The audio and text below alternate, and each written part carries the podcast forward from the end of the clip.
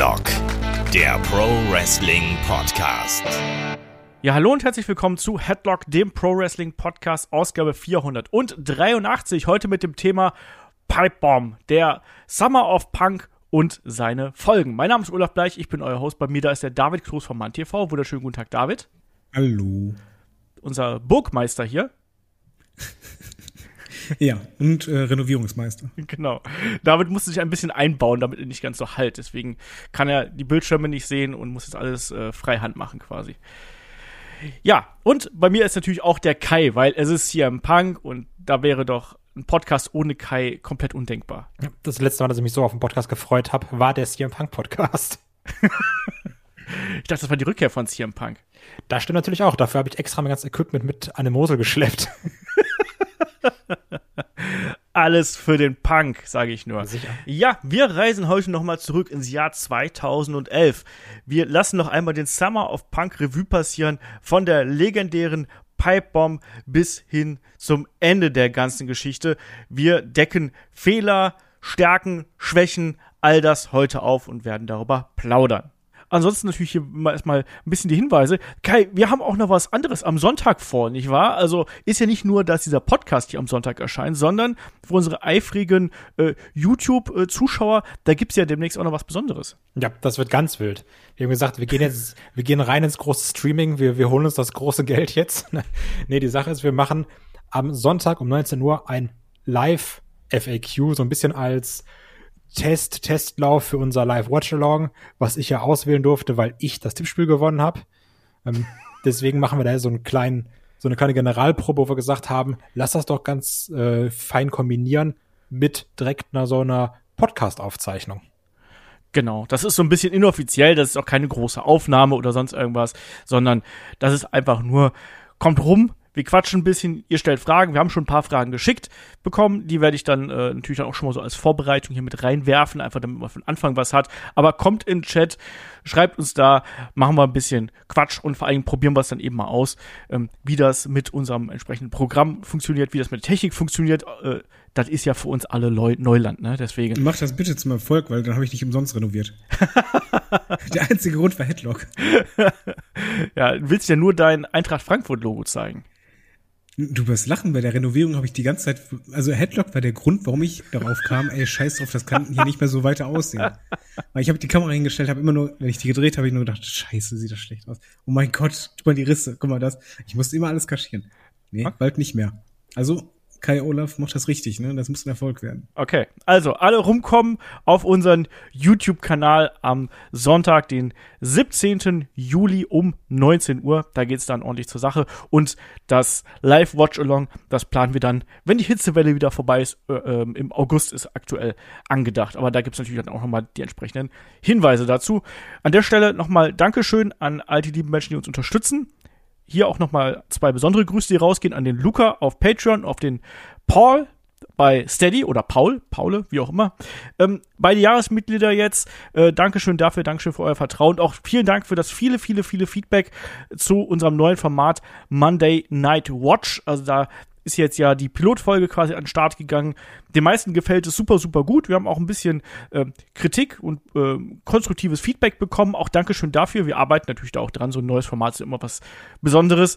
Entsprechend, äh, ja, super gut, äh, wie da euer Feedback gewesen ist. Und wir werden da natürlich jetzt in den kommenden Monaten, es kommt ja immer im zweimonatigen Rhythmus, werden wir dann da entsprechend nachliefern. Und ja, wenn ihr noch nichts zu tun habt, wenn ihr noch nicht Supporter seid, dann kommt einfach rum Patreon Steady. Zuletzt auch die Helden aus der zweiten Reihe über Rhino und Kai. Wir beiden Hübschen, wir haben ja auch noch Fighterfest vor der Brust. Ja, wo wir gesagt haben, oh, AW jetzt viel, der Moxley, der blutet immer, Eddie Kingston, Blood and Guts. ja, müssen sie mal runterschalten und da haben sie sich gedacht, ach du, wir machen einfach Barbed Wire Everywhere Matches mit dem Painmaker gegen Eddie Kingston. Also hat gut geklappt, aber was soll ich sagen? Ich bin trotzdem gespannt und ich glaube, ich bin nicht der Einzige. Das ist auch der Grund, warum wir den Podcast machen werden. Ach ja, es ist schön. Es klingt so blöd, ne? Also, das war wirklich so die Ansetzung. Dann habe ich das gesehen direkt zu Kai geschrieben, Kai, eigentlich müssen wir dazu was machen. Also, ja, müssen wir eigentlich. Ja, okay, komm. Dann machen wir da einen Special-Rückblick zu AW Fighter Fest. Wir fassen dann quasi die beiden Shows nochmal vor euch zusammen, servieren euch unsere Meinung zu den äh, Events. Ist ja diesmal über zwei Wochen verteilt und dann gibt's das auch in der nächsten Woche, genauso wie das Magazin. Also nächste Woche dann, während diese Woche eher so Nostalgie im Vordergrund stand, nächste Woche wieder sehr aktuell, plus dann eben auch im Wochenend-Podcast sprechen wir über die besten und die schlechtesten SummerSlam Main Events, weil der SummerSlam steht ja auch schon vor der Tür. So, genug gelabert. Wir sind hier beim Thema Pipebomb angekommen und ich weiß gar nicht genau wieso. Eigentlich muss ich bei Pipebomb, müsste ich ja eigentlich den Kai im Kopf haben, ne, als CM Punk-Fan Nummer eins. Aber irgendwie habe ich den David immer im Kopf. David, weißt du warum? Ich weiß es nämlich ehrlich gesagt nicht. Ich habe irgendwie immer so Pipebomb, das ist sowas, das, das assoziiert David ganz stark. Vielleicht wegen Publikumsreaktion, wobei die bei der Pipebomb selber ja nicht so das krasseste war, aber ich mag ja auch mal Realbezug. Genau. Vielleicht deshalb? Ich weiß nicht, vielleicht. Aber was bedeutet denn der Begriff Pipebomb für dich und wieso ist der natürlich auch in den letzten Wochen wieder so vermehrt aufgekommen? Bei mir war das halt dieser große Moment, wo Realität und Skript sich so vermischten und eigentlich sehr viele sehr viele Mauern im Grunde genommen eingerissen wurden. Also sei es halt die, die Forbidden Door, die du halt öffentlich genannt hast, während WWE, das war ein Tabu. Also du hast nicht andere Ligen, andere Wrestler genannt oder sonst was. Ne, er hat es halt da in dem Moment gemacht. Pipebomb steht für mich aber vor allen Dingen dafür, dass eine Promo gesagt wird, die schockierend ist, aber eigentlich jeder Fan dem nur zustimmen kann. Selbst wenn es ein Heel sagt. Und das ist für mich ein bisschen das Besondere an der Pipebomb.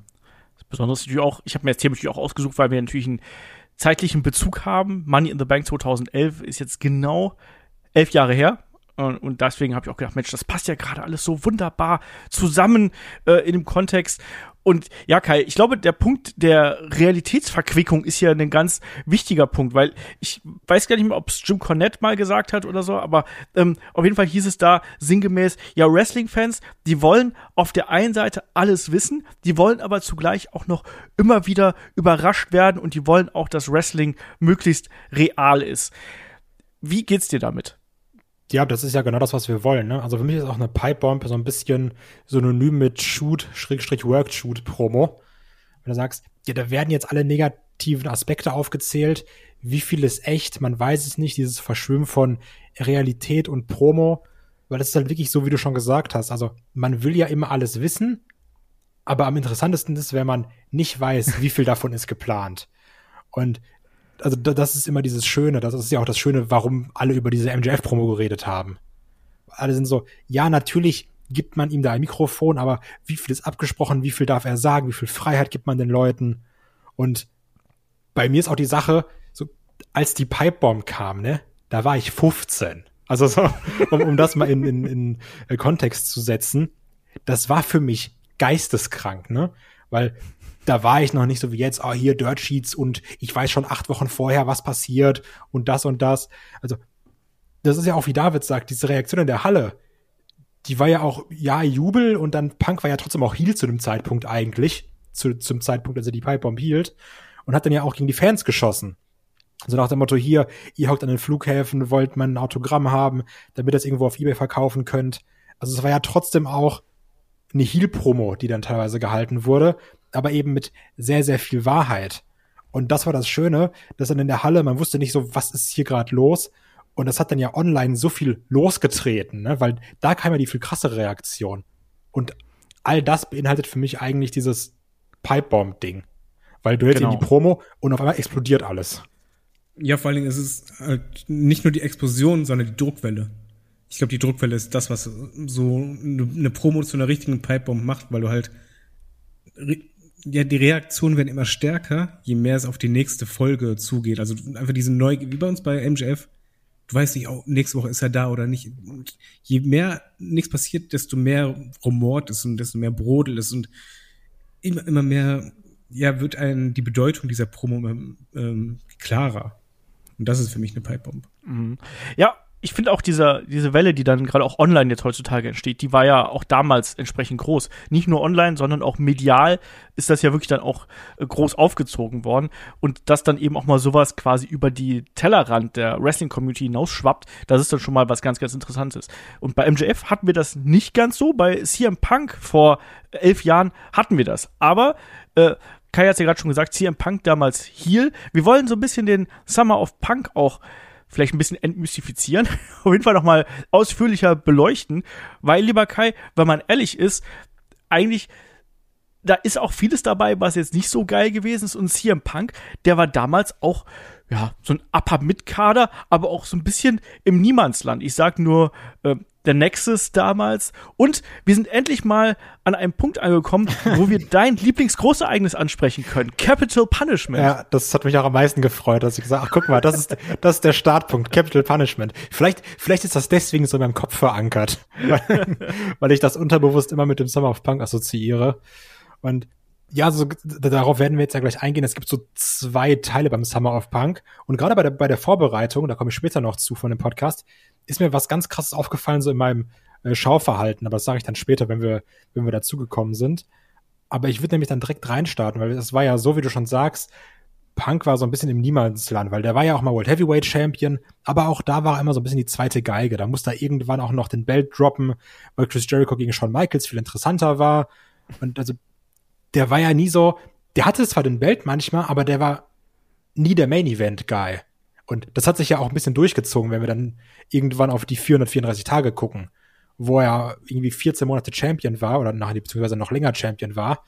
Ähm, aber auch da selten die Main Event stand, weil du hattest einen Cena da, du hattest einen Brock Lesnar da. Und das war so ein bisschen das Problem. Und das hatte man auch schon vorher. Weil wie du sagst, Punk, der war zwar da, aber dann war er irgendwo im Nexus als neuer Leader, wo dann White Barrett irgendwie die, die Binde abgenommen hat. Aber das war ja auch alles nix krasses. Du hast zwar gemerkt, die Leute haben Bock auf den und die mögen den auch. Aber das war noch nicht ansatzweise so, wie es dann noch im Verlaufe der nächsten Monate werden sollte. Es war aber, wenn ich mich nicht ganz falsch erinnere, schon so, dass unter den Fans Punk so dieser typische Wrestler ist, wo alle sagen, mach doch aus dem mal was. Das war auch schon 2009 so. Da, da, ja, aber da ist so viel mehr. Und 2011, man Cena ging einen schon vorher auf die Nüsse. Aber das war halt wirklich die Zeit. Die Pipebomb hat ja funktioniert, weil er in dem Moment ja etwas macht und du konntest diesen Cena nicht mehr sehen. Und du hast ihn immer mehr aufs Auge gedrückt bekommen. Und dann kam halt Punk, später dazu kommt mit der Promo, die hat ja funktioniert eben, weil man einfach sich so satt gesehen hat daran. Man wollte was anderes und man hatte das Gefühl als Fan damals, dass es halt über Jahre hat sich das aufgestaut, dass man einfach null gehört wird. Das, man, man wünscht sich was anderes, aber du kriegst immer wieder dasselbe aufgedrückt. Ja. Also gerade der Sound of Punk, der basiert ja auch so ein bisschen auf diesem Wir gegen die. Also so wir Fans gegen die Company, was man ja auch lange Zeit hatte. Und auf einmal war dann da ein Wrestler, der dieses Wir verkörpert hat. Auch mit diesem Voice of the Voiceless Mantra, was es ja später noch gab.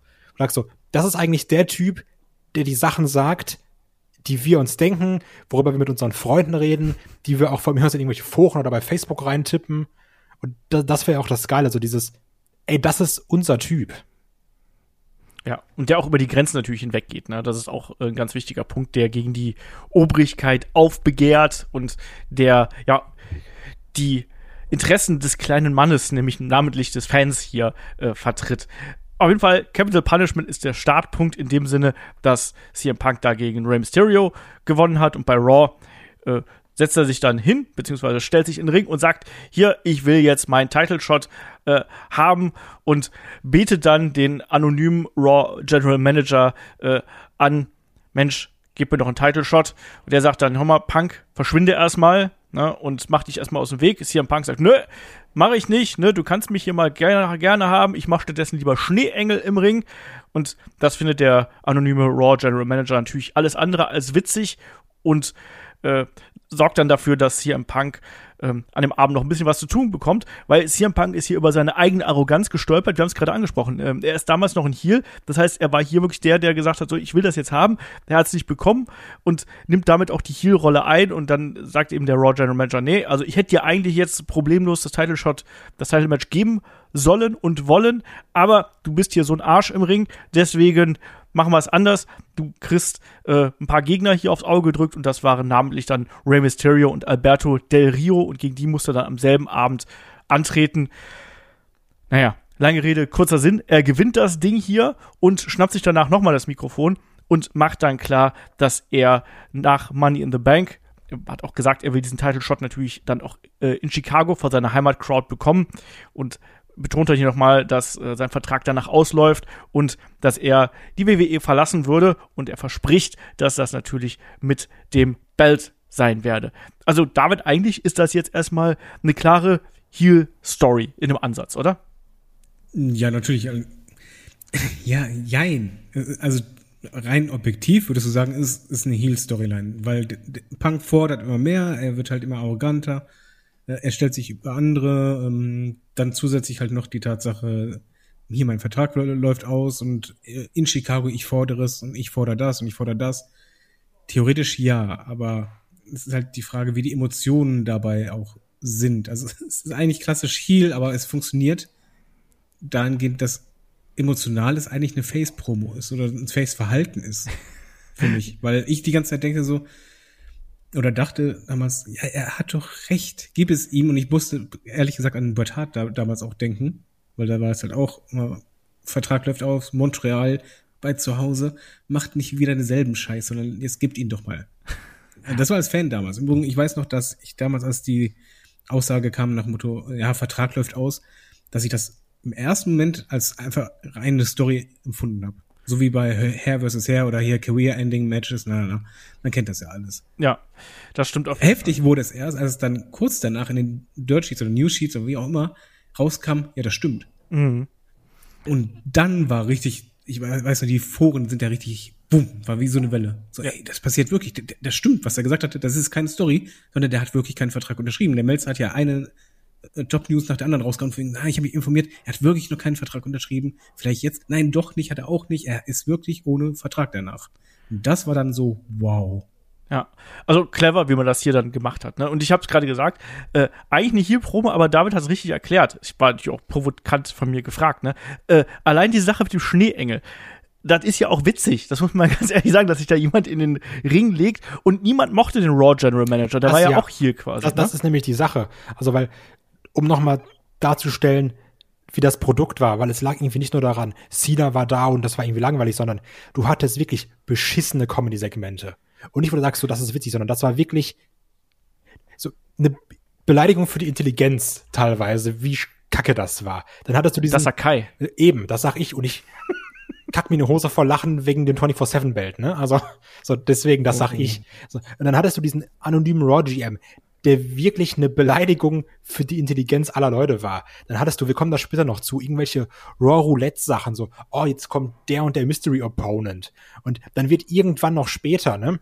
Dieser Raw GM aufgelöst als, yo, das ist Hornswoggle, der sitzt unterm Ring. Mega witzig, oder? Also, so das Produkt war eben nicht nur, ja, das ist die ganze Zeit Cena, sondern ganz viel drumherum war richtig, richtig schlecht über Jahre. Ja, und wenn wir jetzt eine Woche weitergehen, dann sind wir nämlich äh, an dem Tag angekommen, wo die Pipebau stattfindet. Aber was viele vergessen, Kai, ich bin ehrlich, ich kann mich da auch nicht mehr dran erinnern, dass ja hier CM Punk mit dem Nexus und mit Shawn Michaels ja hier die Show eröffnet haben, oder? Ja, das ist doch diese schöne Promo, wo dann Shawn Michaels sagt, ja, wir haben viel gemeinsam hier. Wir rauchen nicht, wir trinken nicht. Und dann CM Punk sagt, anymore. Also, das, das vergesse ich natürlich nicht, ne? Wie da der Shawn Okay. Michaels mal kurz vorgeführt wurde. Aber ja, geht natürlich unter im Rahmen dieser Kleinigkeit, die man Pipebomb nennen kann. Da bin ich bei dir. Trotzdem, ähm, das ist eh eine Sache, die sich da durchzieht, wie gerade dieser kleine Schuss gegen HBK. Ähm, auch später im, ja, man kann schon wirklich sagen, im schlechten Teil des Summer of Punks war trotzdem noch Promo-Duelle, die du dir heutzutage immer noch sehr gut anschauen kannst, gerade wenn ich an Triple H gegen CM Punk denke. Ich musste gerade an CM Punk gegen Kevin Nash denken. Nee, an CM Punk gegen Kevin Nash denkt hier keiner. das finde ich so witzig. ähm, naja. Auf jeden Fall, das endet dann damit, dass es einen Superkick gibt, nicht gegen CM Punk, sondern ich meine, es war gegen David Otanga und äh, CM Punk beschimpft dann noch äh, Shawn Michaels und der Raw GM sagt dann auch, ach übrigens hier, wir haben noch was für dich, äh, CM Punk, ne, du böser Bube, weil du hier unsere Legende beleidigt hast, weil er auch gesagt hat, hier, guck mal, du bist doch eigentlich nur da, um nochmal einen Paycheck abzugreifen, um nochmal dich im Scheinwerferlicht zu sonnen ne, und du nimmst hier den jungen Leuten quasi einen Spot weg. Das ist ein Motiv, was er da schon aufbringt. Und der Raw General Manager verdonnert ihn dann dazu, dass er hier beim Raw Roulette ran muss und dann wird es auch gleich von Booker T ai, ai, ai, ähm, ausgewählt, also das, das äh, Rad gedreht und das fällt dann auf ähm, Mystery Opponent und der Mystery Opponent ist Kane. Das Match ist egal. Viel wichtiger ist dann, was am Ende des Abends passiert, lieber Kai, weil da haben wir natürlich dann äh, John Cena gegen R-Truth im Tables Match. Auch das ist eigentlich an sich nicht so mega wichtig, außer dass John Cena hinter durch den Tisch geht. Aber natürlich dann sind wir an dem Punkt der berühmten Pipebomb angekommen. Genau, CM Punk greift ein mit dem Stone Cold Shirt, setzt sich, was auch wirklich ein ikonisches Bild geworden ist, im Schneidersitz auf die Rampe und hat dann fünf Minuten in Anführungsstrichen ein offenes Mic, bis es ihm abgedreht wird und schießt ja gegen alles und sagt dann auch Sachen, die kontrovers sind, die aber auch die Fans dann teilweise unterschreiben. Immer noch so ein bisschen, wie ich schon gesagt habe, in dieser Heel-Persona, deswegen auch nochmal gegen die Fans schießen. Ähm, aber halt auch gerade Sachen wie, das Booking ist schlecht, John Laurinaitis ist ein Yes-Man. So Sachen, die sich ja durchgezogen haben. Ähm, Vince McMahon, vielleicht ist es besser, wenn er irgendwann stirbt. Also sagt er ja wirklich wortwörtlich. Und das Schlimme ist dann ja, dann wird's halt übernommen von Triple H und Stephanie McMahon, die genauso kacke sind dabei.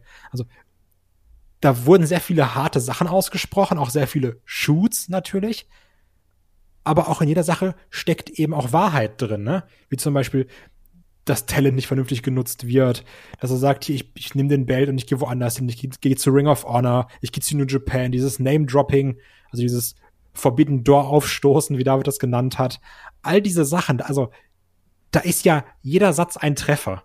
Da, werden ja so viele Kontroversen gesagt, über die man danach vernünftig diskutieren kann, über die man vernünftig schreiben kann und sagen, was ist da passiert? Du kannst jedes einzelne Ding auseinandernehmen und sagen, da hat er das gemacht, da hat er das gemacht. Auf einmal grüßt er in die Kamera Cold Cabana.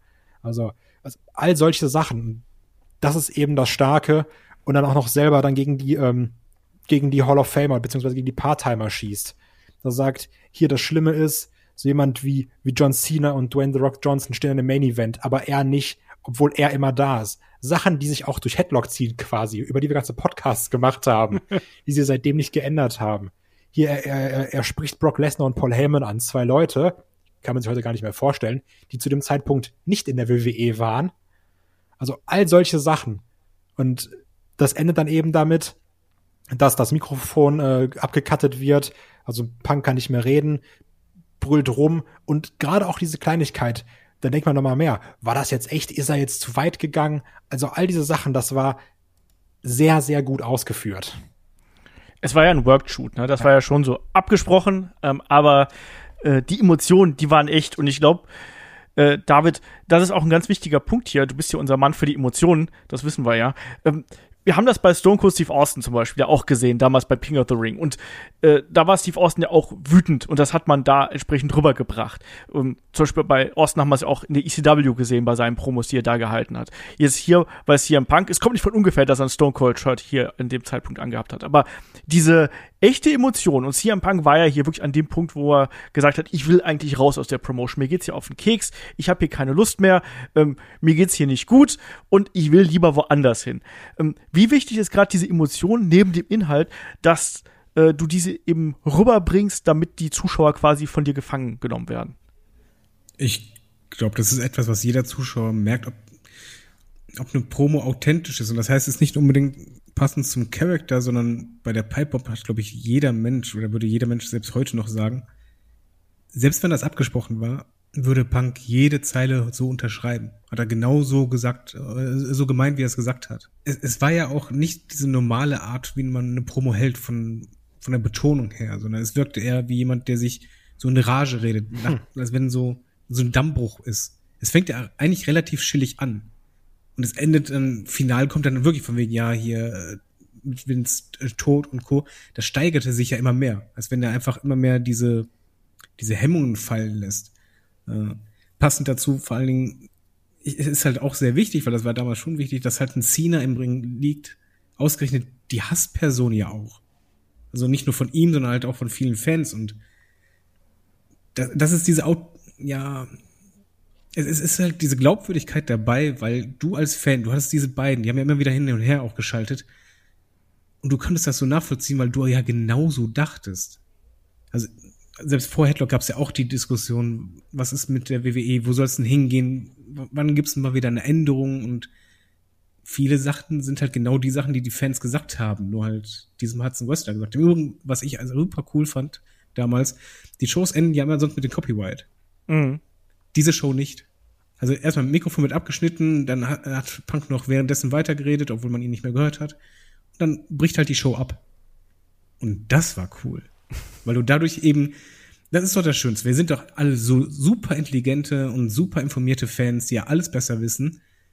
Und dann hast du einfach den Punkt, wo jemand, der halt denkt, es ist, ach, das ist ein Work, äh, das total liebt, so von, ey, wie gut ist das denn gemacht und wow. Und jemand anderes, der einfach denkt, ey, war das gerade echt? Ja. Das war echt, oder? Der hat das genauso gemeint. Oh mein Gott, die haben das gesendet. Und ein anderer sagt so, ey, war das jetzt echt oder nicht echt? Du hast eigentlich mit dieser Promo alle bedient und alle hatten Spaß. ich finde diese Steigerung innerhalb der Promo auch sehr, sehr wichtig. Man, am Anfang kann man noch denken, so, oh, das ist, das ist im Charakter. Ne, da fängt er an, über John Cena zu sprechen und sagt dann auch, ja, nee, äh, ich hasse dich nicht, ich, ich äh, ma- verabscheue dich noch nicht mal, sondern eigentlich, eigentlich ähm, ähm, mag ich dich sogar, ne? Und dann sagt er aber, äh, das Problem mit dir ist, da, wo du stehst, da gehörst du eigentlich hin. Du denkst, du bist der Beste, aber das kann es halt nicht sein, ich bin der Beste. Und da denke ich mir noch so, ja, okay, das, das ist noch Charakter. Das passt irgendwie total gut dazu. Und dann schlägt er diesen Bogen zu Vince McMahon und zu anderen Wrestlern zum Beispiel, ne? Wie es auch ähm, Hulk Hogan zum Beispiel genannt wird und wie The Rock, der genannt wird.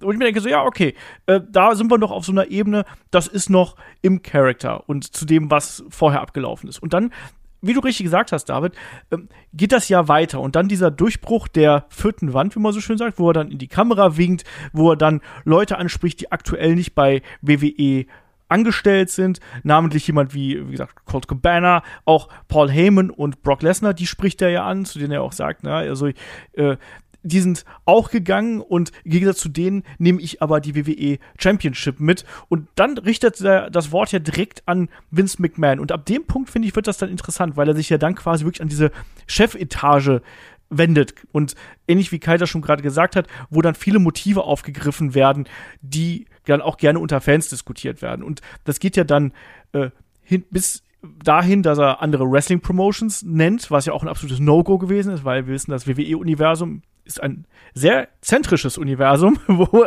sich alles nur um die WWE dreht.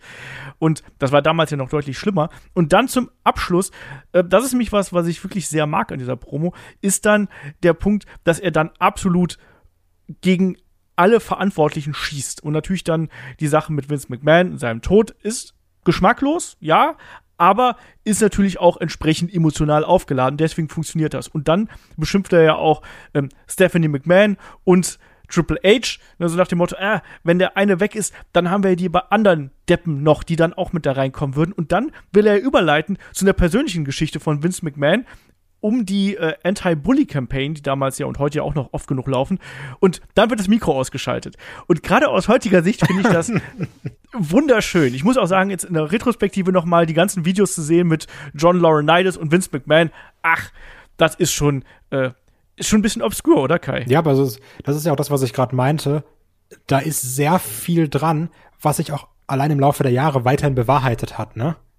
Also, ich sag mal, was wir jetzt gehört haben, Vince McMahon nichts Illegales gemacht, aber schon ziemlich ekelhaft privilegiertes weißes Mann-Arschloch, ne? In der Chefetage. Da, da hat sich halt sehr viel dann doch selbst bewahrheitet. Also das, das, das ist halt irgendwie dieses, ja, also wirklich wortwörtlich dieses Krasse dabei. Ja. Äh, ich finde vor allem diesen Abschluss so wichtig, dass man quasi an der Stelle, wo es noch persönlicher wird, den, den Hahn quasi hier zudreht. Deswegen, das ist auch echt geschickt gemacht, auch innerhalb der Promo, dass dann da quasi so, nee, also, er hat jetzt genug geredet, zack, Ende aus, vorbei. Und in der Halle hat man auch gemerkt, das sind sehr geteilte Reaktionen, David, oder? Also, das jetzt nicht so, als ob die Leute darauf abgegangen wären, sondern es war auch hier und da, da wurde noch mal geboot, dann war auch viel Stille dabei. Es war nicht die, äh, den Enthusiasmus, den wir dann die Wochen später zum Beispiel erlebt haben. Ja, aber ich glaube, das ist auch logisch, weil du hast, du musstest das ja erst verarbeiten. Ich meine, das ist ein bisschen so wie die Tic-Tac-Toe-Pressekonferenz damals. Vince McMahon, so, wenn wir Freunde wären, würdest du so Scheiß hier gar nicht machen. genau so war es halt. Ähm, wo, wo du als, als Presse ja auch nicht sofort reagiert hast, sondern du standest da, hast einfach nur gedacht, was passiert hier gerade? Und das ist ja Weil- auch ähnlich wie, wie zum Beispiel bei dieser MJF-Promo. Ähm, du merkst dann ja auch, alle Fans halten einfach die Klappe. So, die wollen halt wissen, was da ist. Also, die warten auf jedes neue Wort. Ne? Also, das hast du ja auch bei der MJF-Promo gemerkt. Alle waren erst leise und sagen so, ja, äh, Boo MJF. Und auf einmal waren alle ganz ruhig und haben zugehört. Und das war hier dann teilweise dann auch irgendwann so klar. Es wird dann nochmal geboot und Ich glaube, glaub, hier war es aber auch der Schock.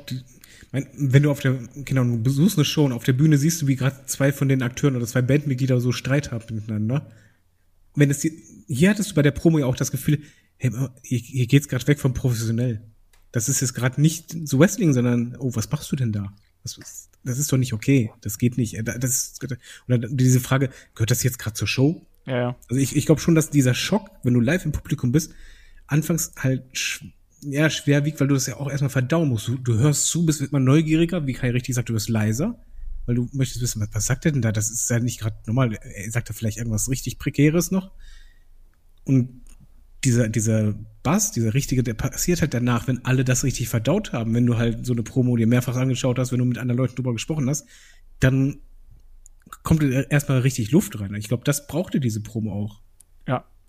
Und man merkt, da ist auch, wenn wir jetzt drüber sprechen, da merkt man, da ist auch bei uns die Euphorie noch groß. Also ich kann mich da auch noch dran erinnern. Und ich weiß auch, was danach online noch los gewesen ist. In den USA war es natürlich dann noch krasser. Da hat dann ESPN darüber berichtet und andere Fernsehkanäle. Das war wirklich ein großes Ereignis, weil auch da nicht mehr ganz klar gewesen ist, was ist jetzt echt und was gehört zur Inszenierung. Und das war eben das Spannende an der Sache. Und WWE hat das in der Anfangsphase auch, wie ich finde, sehr clever gespielt. Man hat sich nicht viel Zeit gelassen. Man hat ja CM Punk relativ schnell suspendiert, wodurch er dann die kommende Woche bei Raw nicht zugegen gewesen ist. Aber lieber Kai, dafür war John Cena umso mehr zugegen und der war hier dann der, der Saubermann, der dafür gesorgt hat, dass er dann doch das Match gegen CM Punk kriegen sollte. Ja, genau. Ähm, Das war die Zeit, wo wir, also die hier fand ich geht so, aber da haben wir ja schon ein paar sehr starke, auch Vince McMahon-Promos bekommen, ne? Also die hier war eher sehr klassisch John Cena, wo er sagt so, ja, aber ich will gar nicht Champ sein, wenn ich hier nicht gegen den besten Herausforderer kämpfen kann. So, dann kann hier, dann nimm dein Belt wieder zurück. Und Vince McMahon, der dann sagt, ja, hier, Vince McMahon, das ist einfach nur ein Punk, was ich auch schon damals so super lame fand. Also das hätte auch ich schreiben können, ganz ehrlich. ähm, aber wo es dann eben darum ging, ja gut, wenn du eben möchtest, dass hier ein Punk zurückkommt und sein Match hat, also ich will dir nicht riskieren, den Belt zu verlieren. Also wenn Punk gewinnt, dann bist du auch gefeuert. Übrigens eine Sache, die ich schon damals sehr dumm fand. Aber äh, auch die Cena-Promo, eigentlich hat ja dafür äh, gesorgt, dass du eigentlich noch mehr Bock auf Punk hattest, weil dir das ja noch mehr auf den Keks ging. Dieses aalglatte und äh, ein Babyface, was so Babyface ist, dass er möchte, dass der Heel doch kämpft. Oh mein Gott. Ja, und Vince McMahon natürlich mit seinem Monday Night War Trauma quasi. CM Punk nimmt hinterher den Titel mit und bringt die zu einer anderen Promotion. Das war ja hier so der, der, die Kernaussage, weshalb er das nicht wollte. Und John Cena, der da natürlich dann auch in seiner Ehre gekränkt gewesen ist, ne, dass man ihm das nicht zutraut, dass er hier gegen CM Punk, den er schon diverse Male besiegt hat, dass er den nicht besiegen könnte. Nein, das geht nicht. Und dann, um die Stakes hier noch ein bisschen höher zu stapeln, also nicht die Fleischstücke, sondern ne, die Steaks, ne, egal. Um das ganze Niveau noch ein bisschen anzuheben für, für John Cena, das war eine dumme Anglizismus, den ich hier versucht habe, das hat nicht funktioniert. Ähm, um das für John Cena noch ein bisschen gefährlicher zu machen, sagt dann ja, äh, ja, dann, dann will ja Cena erstmal den Belt abgeben, sagt, nee, wenn ich, wenn ich hier für so eine Company antrete, dann ist das nicht meine Company, ne? Und will dann den Belt zurückgeben und da fühlt sich dann äh, Vince McMahon zu sehr unter Druck gesetzt, sagt ja dann auch sowas wie, ja, hier, du willst jetzt auch gehen, so wie all die anderen, die es gemacht haben. Und dann knickt er ja ein und sagt, gut, warte, warte, warte, geht dann aus dem Ring. John Cena ist schon halb auf der Rampe und sagt dann zu John Cena, weißt du, ne, okay, ne, John Cena, der ist jetzt wieder zurück, den bringen wir wieder hier rein. Ihr bekommt euer Match bei Money in the Bank, aber denkt dran, wenn CM Punk diesen Titel gewinnt, dann bist auch du, John Cena, gefeuert. Ha! Und dann steht auch John Cena natürlich hier ähm, enorm unter Druck. Und da ist dann wieder auch so der Punkt, wo ich mit dann. War das ein cleverer Schachzug, Kai, dass man hier John Cena auch so eine Bürde quasi aufgehalst hat? Aber ja, Wolltest war was sagen? Quatsch, meiner Meinung nach. Also auch dieses, ich bin sowieso kein Fan davon, ja, dann bist du gefeuert und wir, also, es geht ja auch hier gerade darum, um uns smarte Fans und Pipebomb und wir wollen wissen, was echt ist. Ähm, also ich, ich finde mit dem Einsatz, dann bist du gefeuert, das ist immer Quatsch. Weil das auch bei John Cena schon so 15 Mal gemacht wurde. Und John Cena auch ungefähr 16 Mal gefeuert wurde. Jo, so ist es. Ähm, dann springen wir doch in die nächste Woche. Oh, das liebe Ähm, ich. Dann darfst du direkt weitermachen. CM Punk zurück bei Raw und damit ihm nicht wieder das Mikrofon abgedreht werden kann, hat er gleich ein Megafon mitgebracht. Genau, und die Leute haben Bock. Also die Leute freuen sich auf CM Punk. Punk freut sich auch und sagt dann auch hier, dieses Mal habe ich Backup dabei mit seinem Megafon, lacht dann ganz schelmisch, ähm, was ich auch mag. Und es gibt auch dieses Promoduell mit John Cena. Das ist auch alles vollkommen okay, ne? Aber ich würde sogar gern ein Stück springen, denn was in dieser Show kommt, quasi als Main Event, über fast 30 Minuten, ist ein Promo-Duell, was ich schon mindestens 20 Mal gesehen habe, über die komplette Länge. Und zwar ist es eben diese Vertragsverhandlung zwischen, diese Live-Vertragsverhandlung zwischen CM Punk und Vince McMahon. Und das ist eine Sache, die liebe ich, weil da hat auch ein Punk so ein bisschen diese, diese Stone Cold Vibes, weil er sitzt dann da mit seinem Boss zusammen und redet auf ihn ein, er macht ihn fertig. Vince McMahon sitzt so wie so ein begossener Pudel da in seinem Stuhl, kann nix sagen, weil er will ja, dass Punk unterschreibt, wird aber sichtlich immer wütender und wütender, weil Punk ja nur verbal auf ihn eindrischt. Auch wieder mit Sachen, die wir unterschreiben, weil die sich auch, sind wir mal ehrlich, nicht geändert haben seitdem, wo er dann sagt so, du weißt, was in 2011 ein Wrestler ausmacht, so Leute wie ein Luke Gallows, Leute wie ein Chris Masters, all diese Leute so, deren Potenzial hast du nicht erkannt, da haut er drauf und sagt so, und die sind nicht hier, dass du dich bei denen entschuldigen kannst, deswegen entschuldigst du dich bei mir für sie. Alle sind auf den Postern und ich, ich bin nicht mal im Intro der Show, diese ganzen, ähm, ganzen Extras, die habe ich nicht. Und auch hier muss man sagen, ist Punk im WWE-Kosmos immer noch Heel. Weil Mhm. er sagt ja keine Face-Sachen, er, er verhält sich ja super egoistisch eigentlich. Und der Plan war ja anscheinend auch, dass Punk als Heel angenommen werden soll. Was nicht klappt, weil, dass man dann dachte, hm, der Summer of Punk bei Ring of Honor, da haben den ja alle gehasst, weil er sagt, ich gehe mit dem Ring of Honor Belt zu WWE. Wo, ihn alle gehasst haben. So die ganzen Ring of Honor Fans, so nach dem Motto, Junge, das ist Gotteslästerung. Mach das mal bitte nicht. Und bei WWE war es ja, der geht mit unserem Belt, der ist ja der geilste Mann auf Gotts grüner Erde. Also, Ich glaube, das Problem war hier auch einfach in den Promos, sei es die Pipebomb als auch hier, er erwähnt ja auch immer wieder andere Wrestler.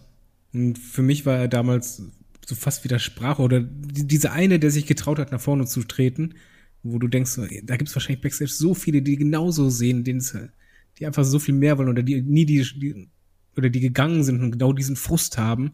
Aber einer spricht es jetzt aus. Ja, die, die sich halt auch nie irgendwie, die sich auch nie darüber beschweren konnten, weil kommt ja später noch. So, wie werden Genau, die Leute die immer halt die- gefeuert? Ja, gibt's mal einen Anruf, gibt's mal eine Nachricht auf der Mailbox oder mal eine kurze WhatsApp-Nachricht. Und ich rede nicht von Vince McMahon Nacktbild, sondern einfach nur von du bist raus. Ja, und hier ist es halt gefühlt was für mich damals so, äh, er spricht gerade auch für mehr als nur für Ja. sich. Das ist so der Frust von allen. es ist hier natürlich auch ein ganz anderes Machtgefälle, als wir das bei Ring of Honor gehabt haben. Bei Ring of Honor war es ja quasi, dass Ring of Honor der Außenseiter gewesen ist und man nutzt quasi noch diese, äh, ja, diesen Moment aus, um äh, diesen Außenseiter noch weiter zu schwächen. Jetzt hier ist es ja wirklich, dass hier im Punk quasi von unten nach oben kämpft. Er sagt, er verhöhnt ja hier Vince McMahon und macht auch ganz klar, äh, wer jetzt hier mal das Heft in der Hand hat. Und das ist ja so ähnlich, wie es bei Stone Cold Steve Austin früher auch gewesen ist, ne? der auch Vince McMahon ein bis andere Mal vorgeführt hat. Und das hat eben gut funktioniert, weil David hat es auch schon tausendmal in Stone Cold Steve Austin Podcast angesprochen. Ne? Wir wollen doch alle mal unserem Chef irgendwie an den Karren pinkeln. Ich meine, ihr macht Der, das. der, der, und der hat den richtig an den Eiern. Absolut. Nein, äh, bei der Promo hab, da dachte ich, wirklich- das ist gefühlt wirklich so, jetzt hab ich dich mal an den Eiern und jetzt drücke ich mal zu. Jetzt kann ich mal loslegen. Aber da ist Vince auch noch geil drauf, ne? Also auch wie wieder halt ein Vince mitmacht. Und diese, diese ganze Entschuldigungssache, ne? Ja, Wo ja. dann, äh, sie, Oder Phil. ja, wo dann also dieses, so ja, entschuldige dich halt bei mir und dann sagt der Vince McMahon sitzt da so, ja, ja, okay, Entschuldigung. Und dann dieses, dieses asozial freche Nachfragen von CM Punk, so, ich habe dich nicht verstanden, ne? Und dann, wo dann Vince McMahon wirklich laut schreit hier, äh, I apologize, you son of a bitch. und Punk sich ja fantastisch freut, ne, weil Vince McMahon so ausrastet. Und diese ganzen Demands, die er stellt hier mit, ich will das, mein Gesicht soll auf allem sein, der ist hier im Punk-Kinofilm, ich will meinen eigenen Privatjet, aber nicht deinen, weil deiner stinkt, ich will einen neuen. Ne? Die, die legendären Ice Cream Bars, also all diese Sachen, das, ist, also das ist perfekt meiner Meinung nach, ne? Also wie, wie er da über 20 Minuten lang einfach auf Vince McMahon einredet oder halt wie gesagt verbal eindrischt und das ist nicht eine Sekunde langweilig. Das, Vince spielt das auch richtig gut. Ja, ja, ja. Ähm, das Interessante hier ist natürlich die Tatsache, dass Punk eigentlich auch sehr oft sehr egoistisch hier agiert. Das hat David, glaube ich, auch gerade eben schon gesagt und Kai, glaube ich, auch. Ähm, aber in dem Augenblick es geht das eher so in die Richtung, dass er dadurch Vince McMahon natürlich noch viel mehr ähm, provozieren möchte. Und das haben natürlich dann die Fans gefressen, weil alle hassen Vince McMahon in dem Punkt. Und dann kommt ja auch John Cena raus und der wendet das ja quasi äh, gegen äh, CM Punk auch bis zu einem gewissen äh, Maße äh, an, ne? Und sagt dann ja im späteren Verlauf auch so, ja, ne, du bist hier nicht mehr in der Position. Und äh, CM ähm. Punk wirft ihm ja genau dasselbe eigentlich vor, ne? dass er als Außenseiter gestartet ist und jetzt inzwischen ist er halt eben diese Größe und dann gibt's ja am Ende auch den Schlag hier von Cena gegen äh, CM Punk. David, du hast was sagen. Ja, weil, weil das ist halt gerade deshalb finde ich diese Situation am Ende so mm, skurril, weil du natürlich kannst du sagen, er ja, total egoistisch, was Punk fordert, aber alle Sachen, die er aufzählt, kriegt ja eigentlich Cena. Weil Cena hat das. Cena hat sein Privatflugzeug. Cena kriegt das. Cena ist auf dem, auf dem Truck. Cena ist da drauf. Cena kriegt das extra. Die Punkte, die er aufgezählt hat, passen, sind ja eigentlich die Punkte, die ein Cena hat. Und anschließend kommt Cena raus und vermüllt ihn. Und deswegen hat das für mich halt funktioniert, weil er ist sein Gegner und natürlich ist es arrogant, eigentlich auch vollkommen überheblich, was der fordert. Aber wenn du es mal runterbrichst, so, ja, der John Cena hatte das zu der Zeit das, was er fordert, ist ja nicht so utopisch, dass es halt niemals ein Mann kriegt, sondern er, er, er dreht ja den Spieß um, weil er ja halt einfach Wind zeigt, von, ach, die anderen kriegen das, kriegen das, aber für dich klingt das hier unmöglich, wenn ich irgendwas haben möchte. Ähm, Und deswegen funktioniert das bei mir so gut. Kai, ist das vernünftig gewesen, dass man hier äh, John Cena quasi CM Punk hat niederschlagen lassen, dass CM Punk rausrennt, mehr oder weniger?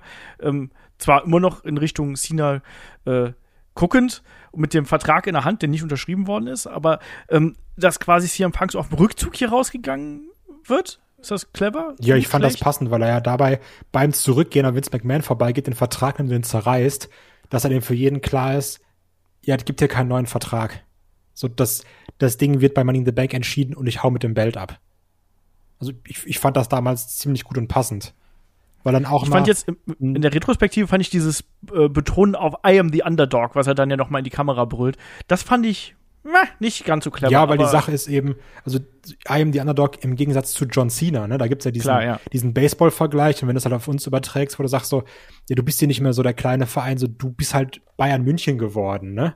Ja. So, und also von daher, natürlich ist Punk der Underdog gegen John Cena, der irgendwie zwölffacher WWE-Champion zu dem Zeitpunkt war. Ich weiß nicht mehr genau, er sagt, sagt die Nummer auf jeden Fall. Aber also deswegen ist es eben schon passend, dass Punk der Underdog ist in diesem Kampf. Ja. Weil du ja selber sagst, er kämpft ja von unten nach oben. Genau, das ist ja hier ein ganz wichtiges Motiv. Auf jeden Fall, das ist quasi das Go-Home-Segment hier in Richtung Money in the Bank. Und da war man natürlich heiß, ne? Und auch auf das Match war man natürlich entsprechend heiß. Und wir haben über Money in the Bank auch schon so oft gesprochen, nicht nur im CM Punk Podcast, wir haben auch schon eine Classic Review dazu gemacht, wir haben ein Match of the Week dazu gemacht. Also, wir müssen das alles nicht nochmal Revue passieren lassen. Es sei denn, ihr wollt noch irgendwas dazu sagen. David, möchtest du noch mal ganz kurz äh, dein, deine Gefühlslage zum Match, aber ganz kurz. Äh, es war ein Five-Star-Match. Ganz einfach, es war ein fantastisches Match mit einer tollen Story und einem mega heißen Publikum, wo man bis vor kurzem auch sagte, das war vielleicht der größte Pop ever im Wrestling.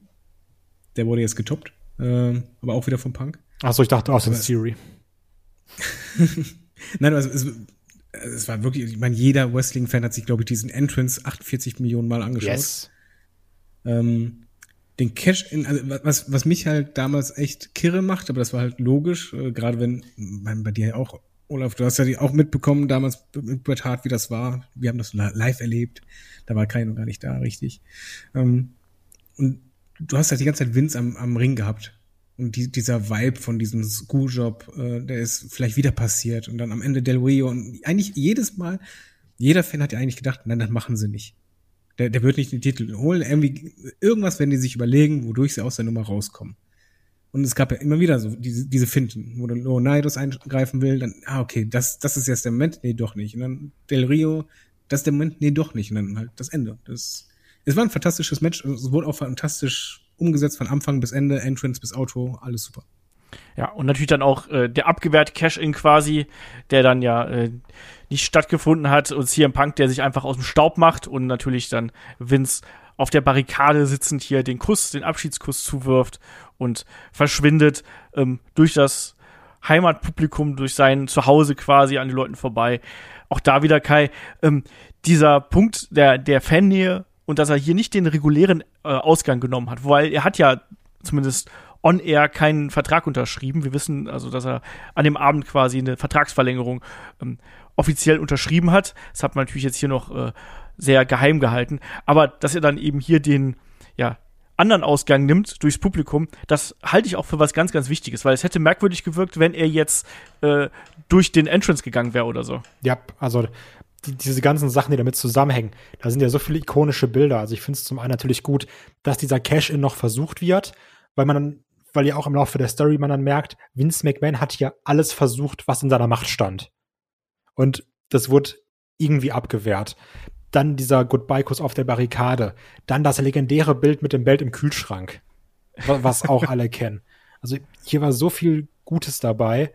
Und ähm, was ich halt ganz interessant fand, ist die Tatsache mit dieser Vertragsverlängerung, dass sie ja wirklich erst im Laufe der Show unterschrieben wurde. Was ja Fakt ist. Also nicht K-Fape, aber auch K-Fape wurde dann ja immer im Laufe der Story gesagt, äh, im Laufe des Events gesagt, Verhandlungen laufen noch. Und also das wurde ja auch dann von Michael Cole und Jerry Lawler die ganze Zeit kommentiert, was ist der aktuelle Stand, wo es dann wirklich hieß von beiden, okay, es wurde kein neuer Vertrag unterschrieben. So, egal was hier passiert, Punk ist raus nach dem Ding. Also dann auf, auf, die, auf der K-Fape-Seite. Das hat man sehr schön aufgegriffen, meiner Meinung nach. Das mochte ich dann ganz gerne. Was man aber noch generell erwähnen sollte, nicht nur zu, zu Money in the Bank selbst, sondern es war ja so, oder was wir auch schon jetzt auch heutzutage häufiger sehen, dass ja Punk unzufrieden war mit seinem Vertrag, hat gesagt, ich gehe und man hat ihn ja auch damit gelockt, hier komm mal, du kriegst noch mal ein Titelmatch, du kriegst sogar vielleicht noch mal einen Run oder sowas. Sachen, die wir auch heutzutage immer noch sehen, über die wir heutzutage immer noch sprechen. Ja, der Miss unterschreibt einen neuen Vertrag. Ach, guck mal, der wird noch mal kurz Champion letztes Jahr. Also, wo du dann immer merkst, ja, der Vertrag läuft aus und dann kriegen sie diesen Imaginary Brass Ring, über den immer gesprochen wird. Und dann kriegen sie nochmal kurz ihren einen Spot und dann fallen sie wieder hinten über. Und das wäre auch eine Sache, wo CM Punk gesagt hat, da habe ich keinen Bock drauf. Und dann natürlich hier sehr schön sein sehr, sehr, sehr langen Hebel, an dem er das ausgenutzt hat.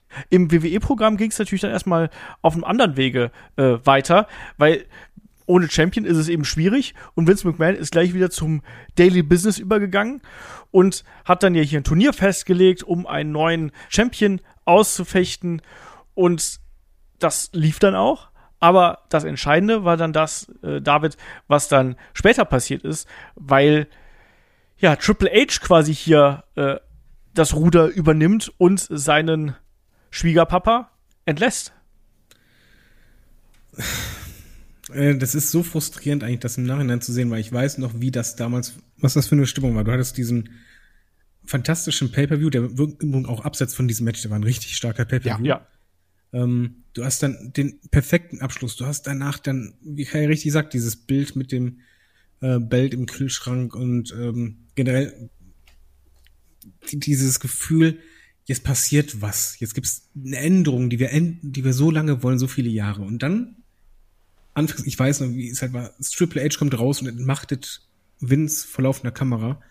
Und gefühlt war das für jeden Fan so, ja, das ist jetzt offiziell, das ist jetzt diese Wende jetzt, jetzt ändert sich das. Vince weg und das ist jetzt dieser Generationswechsel, den sie halt als Story benutzen und vor der Kamera haben. Jetzt passiert es. Die, also ich hab's gefeiert, ich war auch mega happy, dass es Triple H ist, weil klar, man hat sich damals wirklich, ne, bei Diskussionen kennst du bei uns beim Podcast auch, ey, wer ist der Nachfolger? Triple H, Triple H, Triple H. Jeder wünscht sich das irgendwie gefühlt. Und dann war es da so vor der Kamera.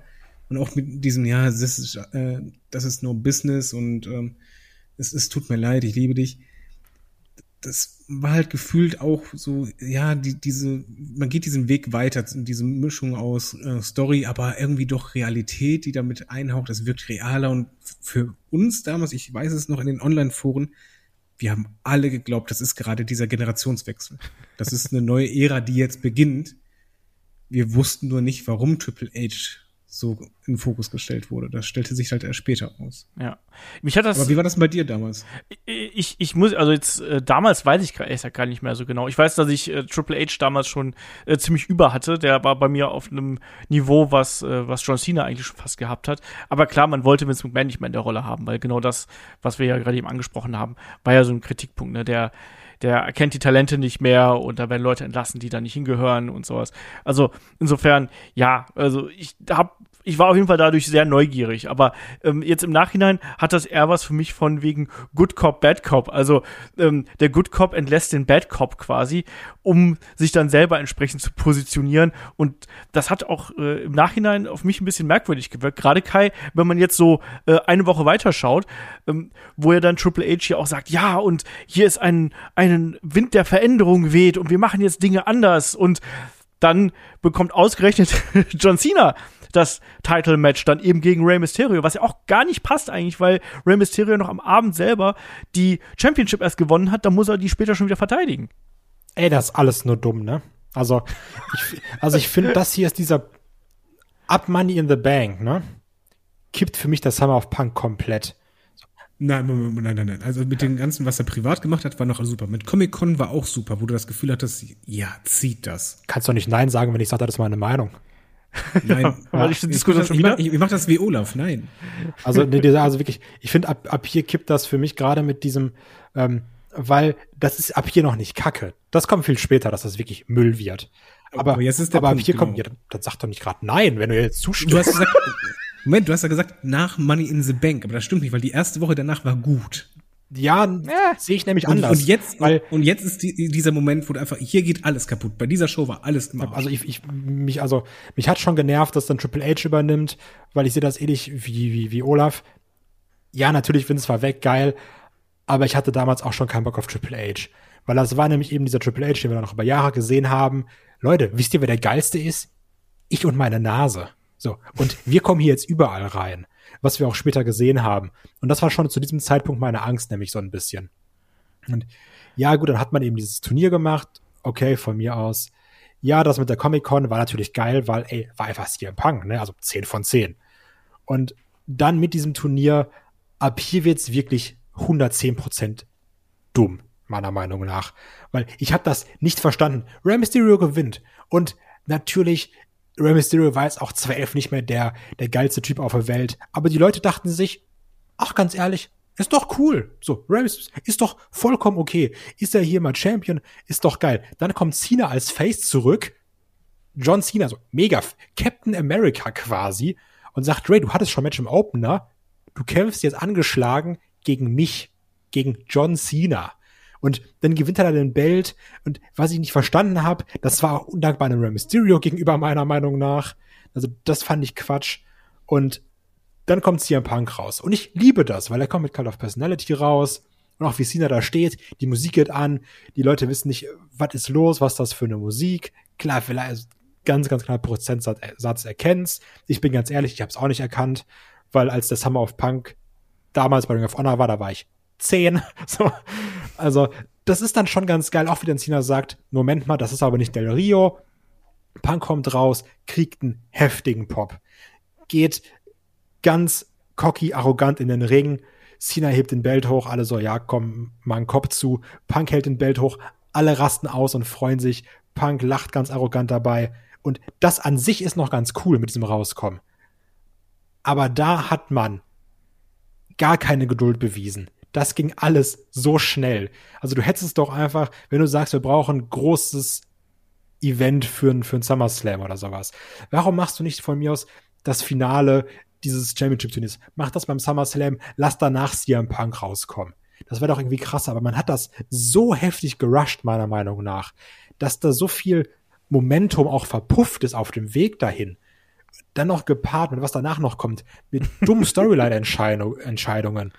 Und deswegen meine ich, dass der Summer of Punk für mich quasi ab Money in the Bank kippt, weil bis Ende Money in the Bank ist für mich als Fan alles perfekt.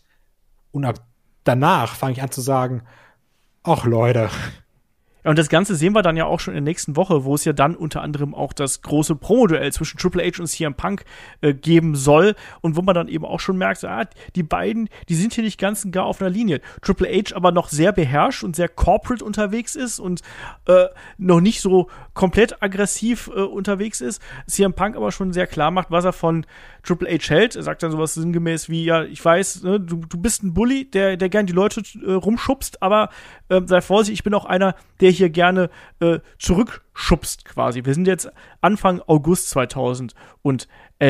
Also, äh, Kai, der Fokus liegt hier schon sehr stark auf Triple H und seiner Position, weil da wird auch viel darüber diskutiert, auch innerhalb der Show, welche Rolle jetzt Triple H nach dieser Machtübernahme hier quasi einnimmt. Ja, und das ist so ein bisschen das Problem. Also, weil die Promos zwischen Triple H und Punk sind noch über weite Strecken verdammt gut. Ne? Ja. Also auch da wieder tolle Sprüche drin. Hier wie, wer bei Triple H zu, zu Hause die Hosen anhat. So, und Stephanie McMahon hat seine Eier aber in, in einer Klatsch, in der Handtasche drin.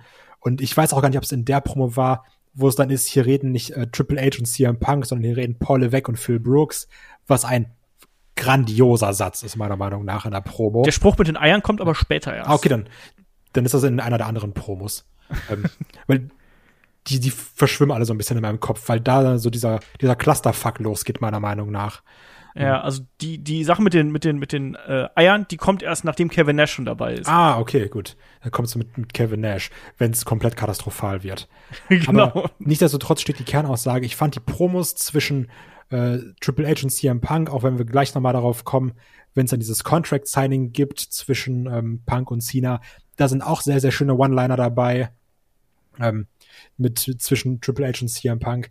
Das war dann zwar immer noch unterhaltsam an sich, aber man hat gemerkt, die Storyline, das, was wir an allem vor Money in the Bank geliebt haben, das gerät immer mehr ins Hintertreffen. Es geht weniger um CM Punk, es geht immer mehr um Triple H, der sich dann selbst so ein bisschen reinholt, was in den darauffolgenden Wochen noch schlimmer wird, als er sich zum äh, Special Referee macht in einem Match.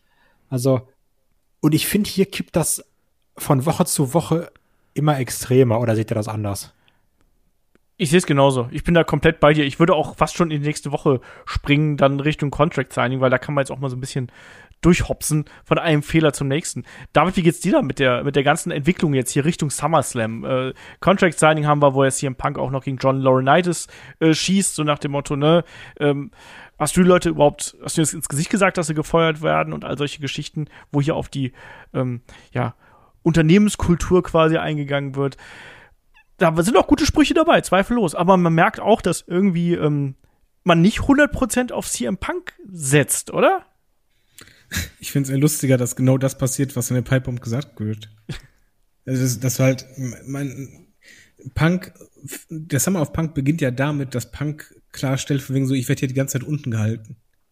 Von halt äh, Leuten wie unter anderem Vince, Triple H und Co., die halt Talent nicht sehen oder halt gegenwirken oder sonst was. Und genau das passiert hier und du hast es halt live gesehen und als Zuschauer, ich weiß noch, dass ich habe damals total die Lust auf einen SummerSlam verloren, weil du hast eigentlich die Vorlage für ein richtig, richtig großes Money-Match, wo du sagst, echter Titel gegen neueren Titel, wer ist denn jetzt der richtige Champ?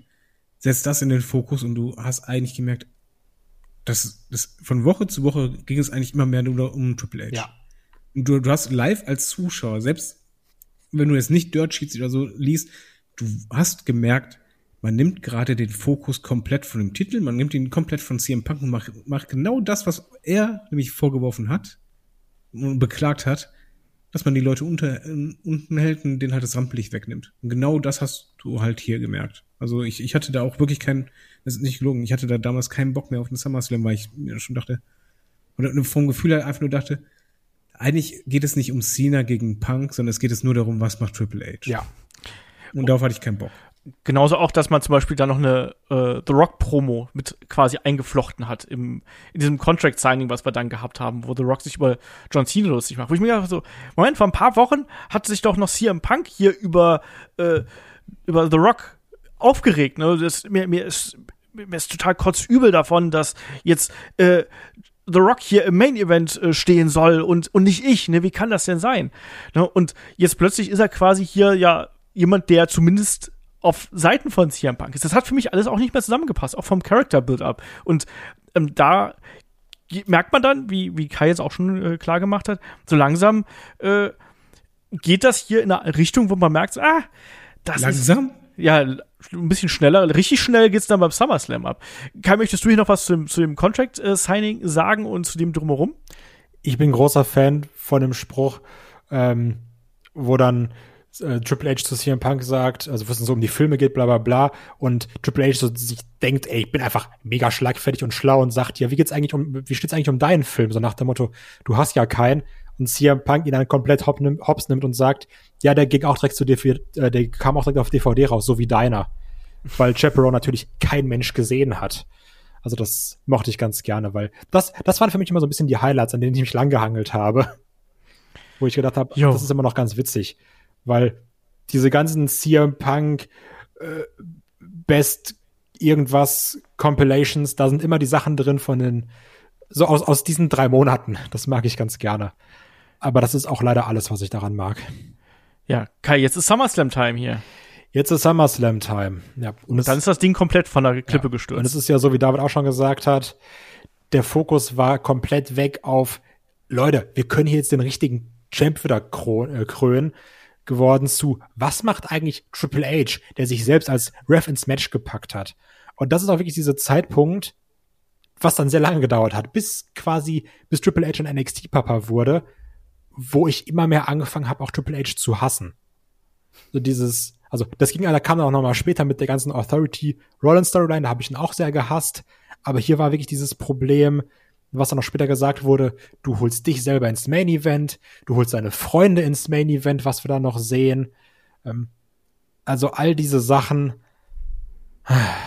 das ist ganz schlimm. Denn Du holst deine alten Freunde ins Main Event. Genau, du holst die ganz alten. Alten Freunde ins Main Event. Denn ist es hier eben so, CM Punk gewinnt, weil John Cenas Fuß ist auf dem Seil, Triple H sieht's aber nicht. Punk verteidigt, man denkt sich, ja gut, alles klar. Und auf einmal kommt, warum auch immer, Kevin Nash rein, greift CM Punk an, Del Rio casht ein, CM Punk verliert den Belt und Punk befindet sich auf einmal in der Fehde mit Kevin Nash und Triple H. Wobei Kevin Nash sich vorher noch die Haare gefärbt hat. Ja. Und nee, da gab es damals echt ein Bild von. Ja, ja, ich weiß. Und eine ganz, ganz schlimme Jackknife Powerbomb zeigt, finde ich. Gegen CM Punk, wo er einfach fallen lässt. Ja, und wo wieder genau das passiert, was halt im Laufe des Summer of Punks vorgeworfen wird, wegen, es wird Vince vorgeworfen, du hast keine Ahnung, was die Leute 2011 wollen, die wollen nicht mehr den alten Scheiß haben. Was macht man? Man bringt die alten Wrestler. Ja, man, man bringt die alten Wrestler zurück. Und ab dann gibt's immer noch diesen witzigen Punkt bei der Raw-Ausgabe danach mit der legendären Line Kevin Nash LOL thought he was dead. Finde ich ganz passend. Ist ein Gag, den ich heute noch benutze. Kevin Nash ist geisteskrank unterlegen am Mikrofon bei CM Punk, weiß nicht, was er reden soll, redet auch einfach viel zu viel mit viel zu wenig Inhalt, weiß auch selber nicht, was er redet, meiner Meinung nach. Also, das sind wirklich katastrophale Promos von Kevin Nash, wo du auch, also wo ich auch das Gefühl habe, der fühlt sich auch selbst 20 mal geiler, als er ist und auch 20 mal talentierter am Mikrofon, als er ist. und danach diese ganze Storyline, warum Kevin Nash angreift, ne? Das so unfassbar dumm. Olaf. Ja, wir sind jetzt mitten in der Verschwörungsgeschichte hier. Ne? Wer hat denn jetzt hier wem Bescheid gesagt, dass er CM Punk angreifen soll? Triple H hat ja erstmal gesagt, ne, ich weiß von nix. Kevin Nash sagt, hey, ich habe hier eine SMS. Willst du sehen? Da kam mir dann dieser LOL-Spruch äh, mit dabei. Und also die Promo, ich liebe diese Promo, weil du, weil du siehst, dass Kevin Nash ab einem gewissen Punkt einfach legit angepisst ja. ist. Er ist halt einfach legit wütend darüber. Äh, das fängt schon damit an, äh, äh dass, dass er CM Punk irgendwann sagt: so, hey, äh, du kannst mir hier nichts sagen. Ne? Du musst dir erstmal das Programm anschauen. Ich bin der, der hier alles sagen darf ähm, und machen darf, was er will. Ne? Und da fängt es dann schon an. Und irgendwann ist halt einfach Kevin Nash nur noch so der, der sagt jetzt, jetzt, jetzt halt's Maul oder ich hau dir eine so ungefähr, ne? Und äh, dann bricht's halt eben komplett auseinander. Liebe ich aber, aber die Storyline hier, das ist ja das viel Wichtigere. Und da können wir jetzt auch ein bisschen schneller durchgehen, als wir das jetzt im guten Teil des Summer of Punks äh, gemacht haben. Weil jetzt sind wir hier wirklich da, da rast der Summer of Punk wirklich äh, über die Klippe, fängt im Flug Feuer, äh, explodiert da drauf und das geht Und jetzt überfährt noch an der Klippe äh, irgendwie acht Katzenbabys. genau, so ungefähr. Also richtig, richtig schlimm, ne? Also wir sind jetzt mitten in dieser Geschichte, wer hat jetzt hier Triple H's Handy geklaut quasi und ähm, ja, es ist unklar, welche Position Kevin Nash hier in der ganzen äh, Geschichte hat, ne? Der ist offiziell gar nicht angestellt und äh, CM Punk, der natürlich Triple H so ein bisschen die Schuld zuschieben will und sagt hier, ich weiß doch genau, du hattest immer Vorbehalte gegen mich, du hast mich nie als äh, Player gesehen, du hast mich nie da in einer Position gesehen und dann wird natürlich auch CM Punk immer wieder vorgeworfen, hey, du hast doch jetzt hier einen Vertrag unterschrieben, ne? Und überhaupt. Also es ist immer so dieses Hin und Her und äh, am Ende äh, ist es dann eben so, dass dann äh, wieder äh, dieser Spruch kommt, den Kai gerade eben schon angesprochen hat, äh, CM Punk und Triple H im Promo-Duell, das ist die Woche drauf. Ähm, da gibt's dann den Spruch mit den, äh, mit der Purse, mit der äh, Handtasche oder dem Portemonnaie, wo auch immer, ähm, mit den und den Eiern von Triple H. Und dann ist Kevin Nash letztlich der, der dann hier äh, CM Punk noch eine runterhaut, so nach dem Motto, ah ja, okay, die beiden stecken doch unter einer Decke. Und dann gibt's ja an dem Abend auch noch äh, einen Number One Contender Match zwischen John Cena und CM Punk. Und das verliert CM Punk dann auch noch, weil Kevin Nash hier die Bühne runterkommt und ihn ablenkt und CM Punk kassiert dann den Attitude Adjustment. Und das ist für mich der Punkt, so da war ich auch komplett raus. Ne? Dann, dann soll es ja dann das Match gegen Kevin Nash geben. Und David, auch das gab's ja dann nicht, weil das alles dann ja im kompletten Chaos versinkt eigentlich. Ja, aber ich, ich, ich komme jetzt gerade, also bevor wir jetzt dahin kommen, ich komme nicht drauf klar, dass du so viel Geduld hattest, dass du sagst so, ja, ab dem Moment. Und ich denk so, oh Mann, ich war jetzt irgendwie schon gefühlt seit Wochen raus aus der Story. wie, wie hast du denn das geschafft? Ich weiß doch damals, dass. Ich bin ein sehr gutmütiger Mensch, das weißt du. Ich arbeite mit euch. Ja, aber auch das mit Kevin Nash, das ging ja allen am Arsch vorbei, mal ehrlich. Der, der hat ja auch keine Reaktion gezogen, sondern einfach nur alle hingen da so, boah mein Gott, was soll denn das jetzt gerade? Ja. Und das ging ja auch immer weiter. Das ist auch eine Story, die einfach, erstmal hat die nicht funktioniert, zweitens hat die keinen Sinn ergeben, drittens hat die, die war einfach nur langweilig und mit dem falschen Protagonisten, mit dem falschen Ziel, es war halt alles falsch. Das war ein ein Desaster und wird dann on top dann noch so gemacht, dass Kevin Nash ja eigentlich das Handy äh, gemobst hat und Triple H feuert Kevin Nash und macht natürlich den Move, den man am liebsten sehen möchte. Ey, ich stelle mich wieder selber ins Rampenlicht. Also Problem war ja Das natürlich, halt- Kevin Nash halt nicht medically cleared. Ähm, das, also eigentlich war ja geplant, Kevin Nash gegen CM Punk zu machen, ähm, was glaube ich auch ein katastrophales Match geworden wäre. Es, es, es wäre alles Ja, schlimm aber gewesen. dann- aber das, das hier einfach, das macht so alles keinen Sinn und keinen Spaß. Es macht, äh, Entschuldigung, wenn ich mich wiederhole, aber es ist halt, den Summer of Punk liebe und hasse ich aus zwei Gründen. Das, was vorgeworfen wird, passiert alles genau innerhalb des Summer of Punks. Ich weiß, ich wiederhole mich, aber ich finde das halt, das musst du erstmal hinkriegen, wie, dass du so ignorant bist, dass du genau die Fehler, die dir vorgeworfen werden, danach direkt machst.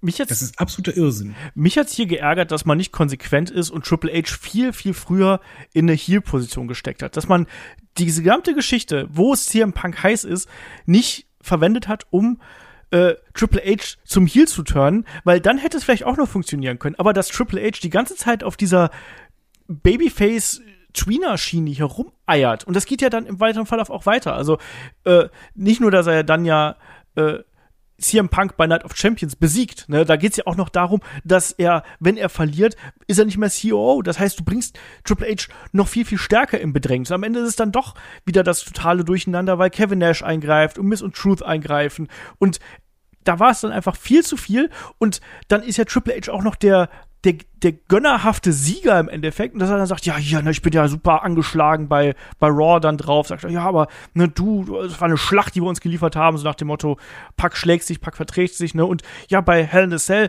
da machen wir ein Triple Threat, Hell in a Cell Match, Punk, du bekommst dein Titelmatch und dann kommt Johnny, äh, John Laurinaitis, Johnny Ace hätte ich fast gesagt, äh, dazwischen und will dann CM Punk feuern, ne? So nach dem Motto, hier, du gehst mir schon die ganze Zeit auf den Keks, du musst jetzt hier weg und äh, dann sagt Triple H, nein, die- das, du bist nicht gefeuert. Und der ist halt hier auch noch der Gönner, wo ich mir denke, so, Leute, seht ihr das nicht? Wir brauchen hier jemanden, gegen den CM Punk kämpfen kann. Und stattdessen baut ihr das so auf, dass alle sind die Sieger, nur die, nur die Idioten, die halt nicht, ne, die kriegen es dann am Endeffekt drauf. Und das sind dann Leute wie ja, äh, Miss und Truth zum Beispiel im späteren Verlauf und solche Sachen. Also, ich verstehe es nicht, warum man nicht hier konsequent gewesen ist und gesagt hat, komm, wir turn Triple H heel.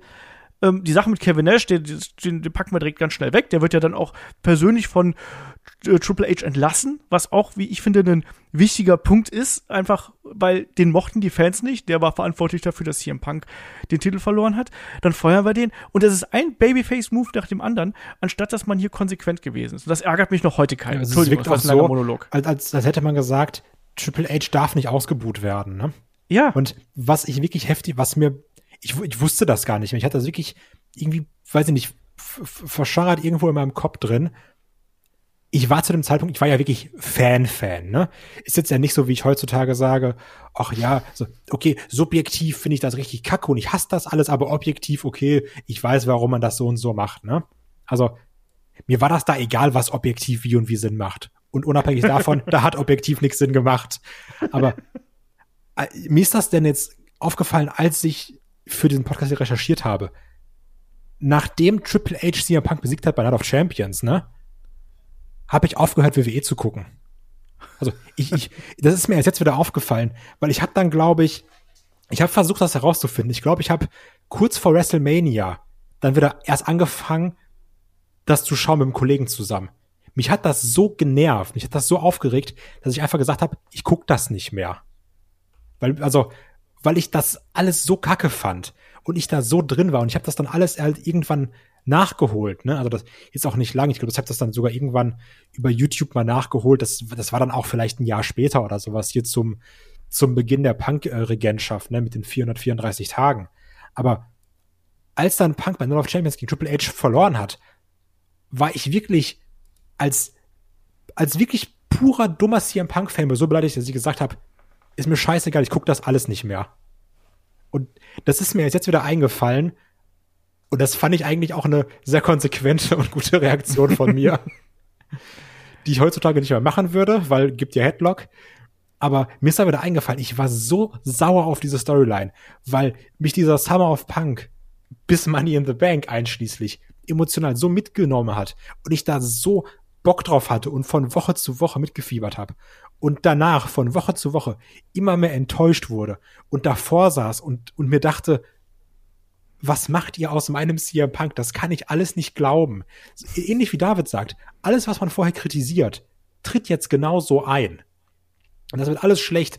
Und Triple H, der sich selbst versucht, dann da wieder in so ein geiles Spotlight zu rücken. Was auch weiterhin noch im Verlauf der Storyline ist, wo dann, wie du schon sagst, auf einmal gut Freund mit CM Punk ist. So, Leute, ich bin doch einer von euch. Ich war doch immer für CM Punk.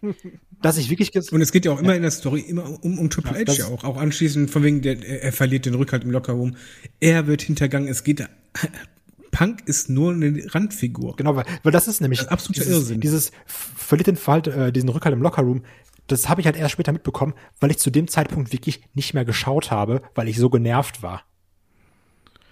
Ja, und dann haben wir auch noch ein äh, unerfolgreiches Team mit äh, Punk und Triple H haben wir ja auch noch dann. Also wirklich CM Punk, der dann, ja, Den Pinfall Hier- einstecken muss bei Vengeance. Das Team, genau. Der Marty Genetti. also wirklich. Ey, ich habe da Triple H so gehasst, ne? Vor allem weißt du halt auch noch, bis jeder Fan malt sich doch aus, der hat das bewusst im Backstage gemacht. Der hat alle Hebel in Bewegung gesetzt. Also als Fan malst du dir das aus und das macht es halt einfach. Ja, aber das war ja auch immer das, was man dem Triple H vorgeworfen hat. Das war ja auch das, was einem CM Punk dann später im Cold Cabana Podcast ihm vorgeworfen hat. So, wo er wirklich sagte nach dem Motto, ich werde dir halt immer vorhalten, dass du mich damals nicht overgebracht hast, sondern eben dich selbst. Und Ja. das stimmt hier eben, weil da treffen wirklich, glaube ich, zwei riesige Egos aufeinander, wenn CM Punk und Triple H aufeinandertreffen, ne? So, die Ich halten glaube auch, die sich- beiden sich überhaupt nicht mögen ja, übrigens. Natürlich, weil die sich beide für sehr, sehr geil halten, ne? Und auch ein Triple H natürlich, der dann denkt so, ja, guck dich mal an, du siehst halt nicht so aus, wie ich, wie so ein krasser Wrestler, wie so ein Kerl aussehen muss, ne? Also auch da glaube ich, dass ein Triple H da eine Entwicklung durchgemacht hat im Laufe der Jahre, ne? Aber das ist, glaube ich, ja dann auch wirklich so eine Charaktereigenschaft, die du auch haben musst, um in diesem Business vielleicht zu überstehen, gerade zu der damaligen Zeit. Heutzutage vielleicht weniger, ich weiß es nicht, alles nur Vermutung. Ähm, du musst sehr ich-zentriert sein. Und das war ein Triple H immer und das war ja auch noch viele Jahre danach. Ich denke an den Royal Rumble zum Beispiel. Ich denke an das WrestleMania Main Event Triple H gegen Roman Reigns, auf das keiner, keiner Bock hatte. Also all diese Sachen, dass Triple H sich selber irgendwo reinpackt, das hatten wir bei der Daniel Bryan Storyline, das hatten wir dann, wie gesagt, bei Rollins, diese ganz schlimme Austerity-Zeit wo jede Kack-Raw-Ausgabe dann irgendwie noch in 2016, 17 von Triple H eröffnet wurde. Das war eine Horrorzeit, ne? Ach ja, und der Summer of Punk, ich meine, der, der endet dann relativ unspektakulär, immerhin so ein bisschen versöhnlich, wenn wir Richtung Survivor Series blicken, mit dem Titelgewinn und mit der langen, langen Regentschaft von äh, CM Punk. Aber jetzt können wir mal hier die Gretchenfrage stellen, oder die Gretchenfrage. Gretchenfrage. Haben wir schon lange nicht mehr gehabt. David, so im Nachgang, ich weiß, die, die Pipebomb und der Summer of Punk, die werden, da wird heute noch viel drüber gesprochen, geschwärmt, aber wie viel Nostalgie schwebt damit und wie geil war das wirklich? Es war ein fantastischer Moment. Es war ein legendärer Moment, wie es im Wrestling selten gibt, äh, vergleichbar mit äh, der Austin 316 Promo, vergleichbar mit, dass ein ähm, Kevin Nash äh, und Scott Hall bei WCW auftauchen, weil dieser Moment, ich rede noch von der Promo, und, äh, den Anfang, ne? Dieser Moment hat halt etwas geschafft, was jeder Wrestling-Fan liebt und was diese anderen großen Momente auch geschafft hatten. Sie haben diese Grenze zwischen Show und Realität komplett verschwimmen lassen. Und das ist immer was Besonderes, gerade in der Zeit, ist eigentlich sehr hoch einzustufen, weil das ist die Zeit, wo das Internet halt schon sehr aktiv war, wo halt die Fans eigentlich schon viel zu viel wussten. Und trotzdem hat man es bei diesen Voraussetzungen geschafft, diesen Moment zu haben und genau diese Grenze zu verschwimmen, dass halt eben nicht hundertprozentig sicher ist, was ist das jetzt gerade? Ist das echt oder ist das Show? Zudem halt Themen angesprochen, die zur damaligen Zeit jedem Fan eigentlich auf dem Herzen lag, äh, lagen. Und es, es war ein, auch eine riesige Chance in meinen Augen für WWE, weil du hast die, die Mainstream-Medien erreicht und es war diese Chance, eine neue Ära zu starten. Ich gehe wirklich so weit, weil du hattest einfach das Gefühl, hier passiert was. Du warst dir nicht sicher, passiert jetzt wirklich was ganz Großes, eine neue Ära, oder es ist, passiert einfach eine fantastische Storyline, aber es passiert was. Und es war eine riesige Chance, die man sowas von in den Mülleimer geworfen hat das ist halt, ähm, im Grunde genommen ist die Pipe Bomb etwas, was nicht etwas mit Nostalgie zu tun hat, warum die gut war. Die war einfach verdammt gut. Bis, bis Money in the Bank und auch danach, das war einmalig. Ich hatte, vorher gab es nicht dieses, ja, man trägt den, den Belt im privaten Leben herum, man zeigt den mit anderen Sportlern, in, mit Baseballspielern, in den Kühlschrank, man geht nicht mit den Dingen auf die Comic-Con damals war so eine Neugierde, was passiert als nächstes, wo tritt er als nächstes privat auf. Man hat es kaputt gemacht, indem man genau das gemacht hat, was Kai sagte. Man hatte keine Geduld. Da ging das Ding echt schon wumm. Da wurde es echt schwierig. Und dann kam halt Triple H dazu. Und eigentlich ist das auch ein Moment der, oder äh, Wochen und Monate, die zeigen, wie großartig WWE sein kann und warum man so oft als WWE-Fan fluchen muss. Kai, Abschlussurteil. Ja, also wie ich schon gesagt habe, ich teile das Ganze so ein bisschen in, in, in zwei Hälften. Es gibt einmal diesen Summer of Punk bis Money in the Bank. Und das ist für mich, für mich persönlich die beste Storyline, die ich in der WWE-Geschichte miterlebt habe. Wie gesagt, so Attitude Era, da war ich halt vier, ne? Also so, Deswegen ist das. Wie du man dein Alter als Entschuldigung hier vorschiebst, schon die ganzen Podcasts. Ja, komisch, dass ich das nicht live gesehen habe, wie Stone Cold wieder irgendwie den Mittelfinger gezeigt hat. Herzlichen Glückwunsch. Oder wieder irgendwas sagt, ja, 316 Leute, Grüße. März ist mein Monat. Also, ne, da habe ich halt nicht mitbekommen. Deswegen, nicht, dass wegen der irgendjemand schreibt, ja, aber, nix, aber für mich ist dieses, diese Punk, Cena, Vince McMahon-Fehde die beste Fehde, der WWE-Geschichte. Und das ist auch auf ewig mein Lieblingsmatch. Es wird auch niemals irgendwas kommen, was Money in the Bank 2011 ablöst. Ich liebe das. Ich habe das alles so oft gesehen, den Entrance ungelogen 60 Mal, das Match schon mindestens 20 Mal, wirklich in voller Länge, ne? Die Promos alles super oft. Ich finde, das ist eine 11 von 10, ne? Also, oder 9 von 10 Bananen. Äh, 9, 9 von 8 Bananen, meiner Meinung nach. Ähm, also, das ist wirklich fantastisch. Deswegen habe ich mich auch so auf den Podcast gefreut. Und das ist auch für mich perfekt und alles, was danach kommt, bin ich ganz ehrlich, kehre ich immer so ein bisschen unter den Teppich. Sag so, Summer of Punk, Money in the Bank war mega geil. Ja, und danach Kevin Nash. Nee, das gab's. Kevin Nash weiß ich gar nicht. Kann mich gar nicht daran erinnern. Was war da noch mal? Also, das vergesse ich immer alles sehr, sehr gerne. Weil da ist schon, wie David gesagt hat, man hat alles, was man davor aufgebaut hat, man hatte keine Geduld, man hatte keine Fingerspitzengefühl, man hat nicht gewusst, was die Fans wollen, man hat nicht gewusst, wie man was erzählen will. Kevin Nash klaut dann irgendwie das Handy und schreibt sich selbst eine S. Also wirklich, Alter, das ist schon für 2011 eine schlechte Storyline. Also, was wäre es vor, 10, vor 20 Jahren gewesen? Kevin Nash hat sich selber einen Fax geschickt aus dem Büro von Triple H. Also, das war wirklich alles Quatsch. Deswegen klammer ich das immer aus und sage, diese Wochen bis Money in the Bank waren fantastisch und alles, was danach passiert ist, gab's nicht.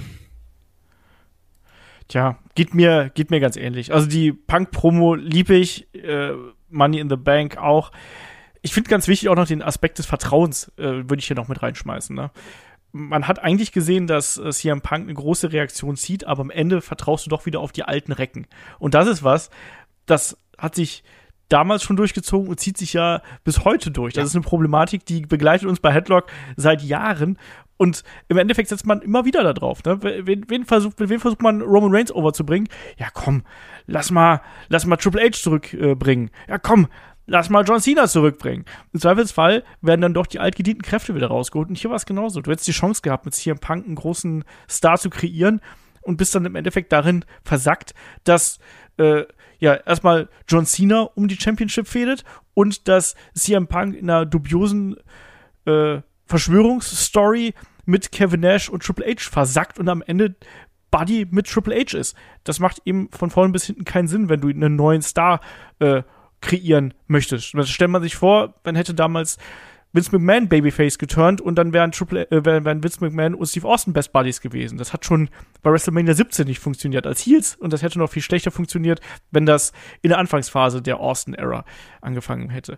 Nein, das war eine ganz äh, dumme Idee und das war leider ein herausragender Start, der dann wirklich in einem Clusterfuck am Ende geendet ist. Deswegen der Summer of Punk mit Sicherheit in der ersten Hälfte herausragend und absolut äh, wichtig und auch etwas von dem CM Punk bis heute natürlich zehrt, das muss man auch ganz klar sagen. Aber dann die zweite Hälfte, boy oh boy, das hat man ordentlich vor die Wand gefahren. Aber an der Stelle natürlich, wenn ihr mögt und äh, wenn ihr Zeit habt, schreibt uns natürlich auch gerne eure Meinung zu der ganzen Thematik hier äh, in die Kommentare bei YouTube oder kommt auf unseren Discord. Ich glaube, wir sind an der Stelle hier ganz gut durch mit der Thematik. Ganz wichtig. Ähm, ja. Wenn ihr noch mehr Liebe dafür haben wollt, dann könnt ihr ruhig jetzt mal auf Patreon Steady gehen und noch die Review hören, die wir zum ganzen Event gemacht haben, zu Money in the Bank. Dann noch mal das Match of the Week hören. Also, wer richtig Bock hat auf, auf die volle Ladung CM Punk Love, der kann da jetzt mal gerne auf Patreon Steady vorbeischauen und sich die Sachen noch reinfahren. Weil das ist Content fürs Herz. Ich meine, dass die Money in the Bank Preview, äh, Review sogar äh, im Free-Bereich online ist. Er darf doch nicht sagen. Ach so, Entschuldigung. Aber dann suchen die Leute die und nee, die, die ist gar nicht im, im Free-Bereich. Das ist alles auf Patreon und Steady hinter der Paywall. Da müsst ihr reingehen. ich habe gerade kurz geguckt. Sie ist äh, da. Nein, geht zwei Jahren auf Patreon und Steady. das ist viel wichtiger. Keine ja. Marktschreier. Auch der so Punk-Podcast ist jetzt hinter der Paywall, das habe ich kurz gemacht. Packst du noch ein, irgendwie ein halbes Pfund Aufschlag genau. Wenn ihr Jetzt wollt. übrigens 1000 Podcasts hinter der Paywall. Genau. Die gute Salami gibt's auch noch dazu. Nein, also die äh, Money in the Bank Review, die ist äh, ganz normal äh, auf dem Feed äh, zu hören. Das war Ausgabe 313. Guckt mal, wie gut wir zu euch sind. Das, ja. ist, so, das ist sowas Fantastisches, einfach im Free-Feed. Sei mal nicht so gönnerhaft wie Triple H. Ey, wirklich. Genau so. Ähm, ja, also wir sind auch besser zu euch, weil wenn ihr mögt und den Podcast hier am Sonntag hört, dann kommt auch noch mit beim äh, Fragen-Livestream. Schaut da rein. Ich werde auch schauen, wie wir den Podcast auch noch irgendwie online stellen, dass wir ihn auch noch irgendwo äh, hier mit reinbringen, je nachdem, wie die Qualität ist und wie das alles funktioniert, wenn wir jetzt da. Nee, der kommt nicht online. Da müsst ihr jetzt mal schön um 19 Uhr dabei sein, wenn ihr halt hören wollt. Der muss auch mal, der muss auch belohnt werden. Jetzt Faulheit wird hier nicht belohnt. Hier geht's ja. nur um Leistung. Aber der Kai ist was? halt auch gnadenlos, Ja, oder? Sonntag 19 Uhr, wenn ich dabei Weißt du, was, was mit Kai los ja, ist? Sonntag 19 Uhr, wenn ich dabei ist, Schock seines Lebens verpasst. Ja. Ich habe bestimmt Cola getrunken, kann nicht schlafen. Ja. Kindercola.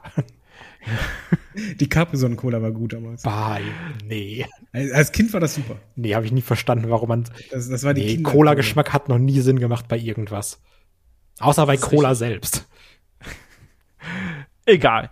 Äh, wir sind auf jeden Fall dann an der Stelle durch mit unserem äh, Wochenend-Podcast. Nächste Woche geht's hier weiter mit den besten und den schlechtesten SummerSlam Main Events und ansonsten noch ganz viel anderem Stuff, den es dann bei Patreon bei Steady zu hören gibt. Ich sage an der Stelle Dankeschön fürs Zuhören, Dankeschön fürs dabei sein und bis zum nächsten Mal hier bei Headlock, dem Pro Wrestling Podcast. Macht's gut. Tschüss. Tschüss. Tschüss. Apropos Cola, ist hier ein Pack hat ein Pepsi-Tattoo.